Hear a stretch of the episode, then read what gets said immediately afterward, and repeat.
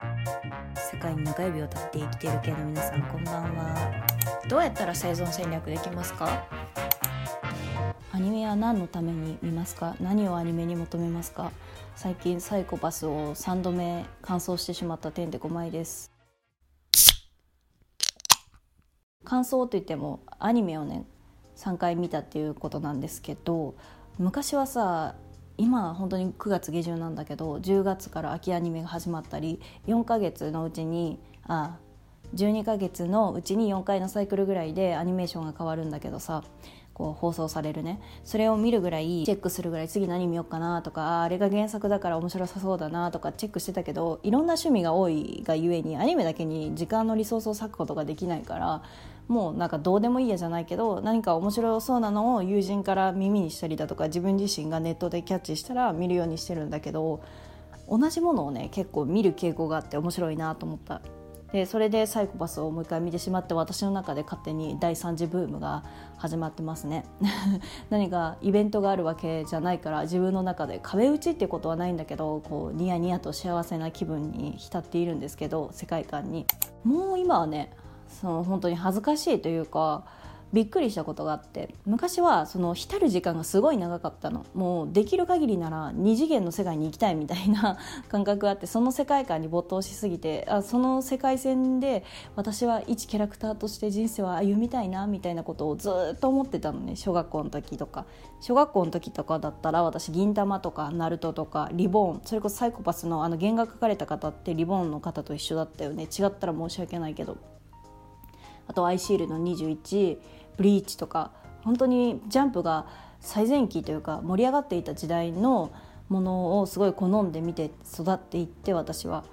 であのアニメの世界にどっぷりハマったわけなんだけども二次元の世界にね。うん、当時はね本当小学生とかさ思春期ちょい手前ぐらい中学校12ぐらいの時っていうのは本当にその世界に行けるんじゃないかっていうもう妄想をたくさんしていたのねが恥ずかしい話こう空想に近いというか現実から逃避するために妄想していた部分もあってでもアニメを好きになる人たちって、まあ、今はさもうファッションみたいな感じで好まれる傾向になってきたけどもちょっと前ぐらいのこう平成一桁台生まれのこう学生時代を歩んでいる人たちっていうのは、まあ、いわゆるミレニアル世代とか言われる人たちっていうのはおそらくねなんか逃避先としてこうコンテンツを癒しとして求めている人が多かったんじゃないかなっていうふうに思うの傷つくことはないし物語をもうそこで完結してくれるからこう脳内の中では自分が思うように動かすことができるわけで何言ってんだろうね私いい大人になって何言ってんだって感じだけどこの世界観に没入していったら自分がもしそこの次元に入ることができたらあこういうキャラクターでコマンド進めていきたいなみたいな妄想したりしてたの。である時ねできなくなったの。私結構それに救われている節があって妄想っつってもこう夜寝る前とかにいやあの世界線にこういう形で入れたらいいなみたいな。キモいね。か自分が話しててキモいんだけどさ。あと学校とかもすごい嫌いだったから授業中とかが先生が喋ってるけどあのなんかああここでなんか忍者でバッとなると出てきてくれないかなとか鹿丸出てきてくれないかなとか そう当時鹿丸と加賀先生が好きだったから窓からさ校庭からビュッて出てこないかなとかさ意味わからない空想してたわけよ小学校6年生の時とか特に。でそれに本当に救われてたのねもう現実が辛すぎたから多分目を背けるためにこう自己防衛がおそらく当時の自分で勝手にこう機能していたんだと思うけど今振り返ってみればね。うんまあ、でも思春期の人間っていうのは思春期手前の人間とかっていうのはそういうのをさ経て大人になっていくからまあ何も恥ずかしいことではないんだけど当時の自分は多分それであの防衛規制が働いて生存できてたと思うのね一種の生存戦略だよね現実と空想の自分をちゃんと切り分けることができてたから、まあ、それがさ混沌としてさどっちもあの自分だみたいに現実との境目が分かんなくなるとこう精神的にあの病理に至っている可能性があるからそれは危険なんだけど自分の中ではもうちゃんとはっきりしてたしそのこっち側の自分は私とはまた違う自分なんだみたいなのを設定して if の世界をもしもの世界を思い浮かべながら生活してたね。もうそれが本当にできなくなって今もできないんだけどこうおそらくまあリアルが現実が分かってくるようになったっていう結果もそうなんだろうけども別に当時ねそういう空想とか妄想にふけていた時に必ず実現するとは思ってなかったのね。そりゃ3歳とか4歳とかだったら、ね、アンパンマンは実在するとかさドラえもんは実在するとかさ、ね、悲しいけども実在しないから今のところっていうふうに思っていたけどもそれとはまた別にそれに救われてたからさ物語を自分で作ることでもう既存の物語に勝手に自分が入り込んでこう救われていくっていう世界線を勝手に作ることで救われていたから、ね、実現するっていうのはもうみじんも思ってなかったんだけども当時からね。でも今となってはマジでできなくなってやろうと一回試みたのね。すごい救われたから嫌な時に。大人になって二十歳超えたぐらいの時すごい嫌なことが起きた時に、まあ、当時もアニメとか普通に見ててその時にさあ一回小学校とか中学校の時あれに救われたからやってみようかなみたいな感じでしたら全然なんかね思い浮かべることができないし映像っていうのが。なんかね結構リアルに思い浮かべることができたの小さい頃は。小小さいっつっても小6とか12歳13歳あたりまでは。で自分が勝手に作ったストーリーで勝手になんか涙流したりして結構今考えたらやばい人間なんだけど やばい人間なんだけどでも自分の中ではもう別人格っていうよりかなんなんて言うんだろうね。ちゃんと線を引いてたのね。もうこれは自分のお遊びの中の世界線だから別に現実世界に持ち込むこともないし誰に話すこともないし自分の中で完結してるからいいや自分の趣味として置いとこうみたいな感じだったからできなくなったの。考えられるパターンは何なんだろうって考えた時に、まあ、3つあるなと思ってて。1つはもうその防衛規制がいらないなって自分の中で完結できたんだろうなっていう説っていうか自分の中で勝手に思ったことと2つ目はまあ、リアル現実を知りすぎてそんなものはないみたいな。こう外部からの刺激の方が大きくてそんなものあるわけないとかあのどんどん知っていくじゃん人間って成長していくにあたって。ドラえもんはいないアンパンマンはいないっていうのを自覚していくように。でそういうのが分かりきってるからもうできなくなっちゃった。っていうのが説が2つ目。で3つ目っていうのがやりたいって本当は本当の自分は思ってるんだけどもさっき話した2つ目の説の外からの外部からの圧力が強すぎて大人であるべき自分と本当はありたいべき自分が何か救われた経験があるからもう一回経験したいっていう自分が戦っていてでも理性というものが働くから人間はそれが大きく大きく自分の中で存在しているからそっちの規制の方が働きすぎてできてないのかなっていう、まあ、3つのパターンを考えてみたんだけど しょうもないこと考えてるよね。まあでも、まあ、まあどれも当てはまるんだろうなっていう結果に至ったんだけど結論的には、まあ、それに至ったからって、まあ、どうしようもできないんだけどさ。大人になってもこう妄想空想にふけることができる。ちゃんと自分の境目が分かった上でね病理的な妄想空想じゃなくて自分のこう癒す癒しの場として物事を判別をくっきりできる人っていうのは幸せなんだなっていうふうに思ったね。現実をあまり知りすぎても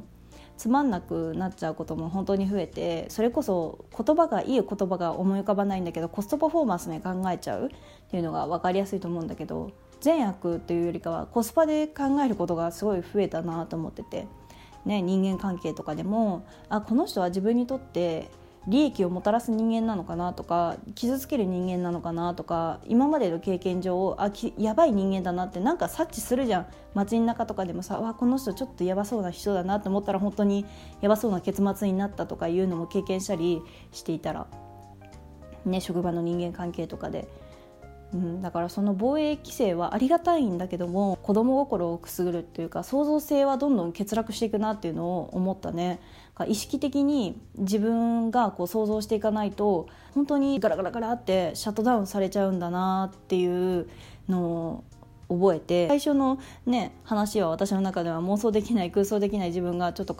嫌だからもう一回やりたいなみたいな 遊びでやりたいなみたいな感じなんだけどある意味他のところに影響が与える可能性もあるからさ何かを考える想像するっていうのはさ相手を思いやる上でも大切になってくるし例えば何がミッションを遂行する上でも大切になってくるし欠かせないものなんだよね。でもあまりにもコストパフォーマンスで考えすぎて寄り道をしなさすぎてあどんどんダメな人間になってるなっていうのを立ち返って思いましたね。っていうのをね、まあ、アニメ「サイコパス」自分の中で3クール目3クールって言い方はしないかドハマり3期目みたいな3回目みたいな形がやってきてふと思ったわけですよ。たくさんのコンテンツを知っている自分っていうのは他者とこう話がしやすいからいいんだけどもなんだろうね自分らしくないなというか一つのものに没入して新しい発見を見つける方っていうのも楽しいなっていうのに思って今までね自分のここ5年5年もないか34年くらいは新しいものをとにかく手当たり次第全部かき集めて全部自分の手札として置いときたいみたいな傾向がより強くなってたのね。というかこう大人として生きているとなんかそれを求められるような気がするのね勝手に思ってるだけかもしれないけどもたくさんの選択肢がある上で何かを決定する決断するっていうのを求められると思うからいろいろ手札は手元に置いときたいわけよ。でもなんかじっくり考慮してその中で見つかることもあるんだなっていうのに気がついたから アニメからその言葉だけをさ気がついて私の人生の糧になったとかじゃなくてこう構造的な分かり、うん、難しいなまた言葉が。この構造的なそれを経験したこう経験の中の構造で知り得たことっていうのは私の中で大切にしたいなっていうふうに思いましたね。誰推し？サイコパス。本当にね常森茜もすごい好きなんだけどギノザ監視官もすごい好きなんだけど監視官じゃないね。もうギノザさんも好きだしあとはもう一番はね多分鴻上さんが一番好きだと思うんだけど私の中で。でもサイコパスのアニメの3期のさコンビケイとイグナトフ監視官と新藤新監視官のペアもすごい好きだしなんか全員全キャラ好きなんだろうね多分出てくるキャラ全員好きな負を抱えているものであったりだとか2期かサイコパスの2期のある執行官がすごい闇を抱えていてそれでま物語がの厚みが増えていくっていう回があるんだけどもそれがね本当に人間のこう欲望とか欲求とかそういうのがギュギュギュッと詰まってるから面白いなって思うんだよね。うん、正義とかなんだろうっていうのを考えるきっかけにもなったし当時一番最初ねファーストコンタクト一番最初見た時はねえ本当に正義ってなんだろうなって思っていた時にたまたまその作品に触れることができたのコンテンツで悩みを解決してくれるヒントを得られるっていうのもそうだけども今回は何だろうね自分がこう生きていく上でのか物語を通してっていうよりかはコンテンツ自体を通して得られる体験から発見したことがあったので面白いなというふうに思った夜でした。はあダメだね。ダメじゃないんだけどもうアニメとかもね一般化されてるからさ自分の趣味としての気持ち悪いねとかさオタクだねって言われることはもうないと思うんだけどもさ継承としてさやっぱりまだあんまり大々としては言えない言えないことはないか。もうだいぶと浸透してるからいいんだけどさ社会人の大人の場であれが好きですみたいな言うものとしてはちょっと言いづらいよなっていうふうに思っててそれを思っちゃう自分も悲しいなっていうふうに思いました。もうなんか辛くなった時にいろんなコンテンツに触れるんですけど意外とアニメも久しぶりに見てみたら面白いなと思ったので是非疲れてる皆さんも手に取ってみてはいかがでしょうか。頑張っている皆さんお疲れ様です。おやすみなさい。バイバイ。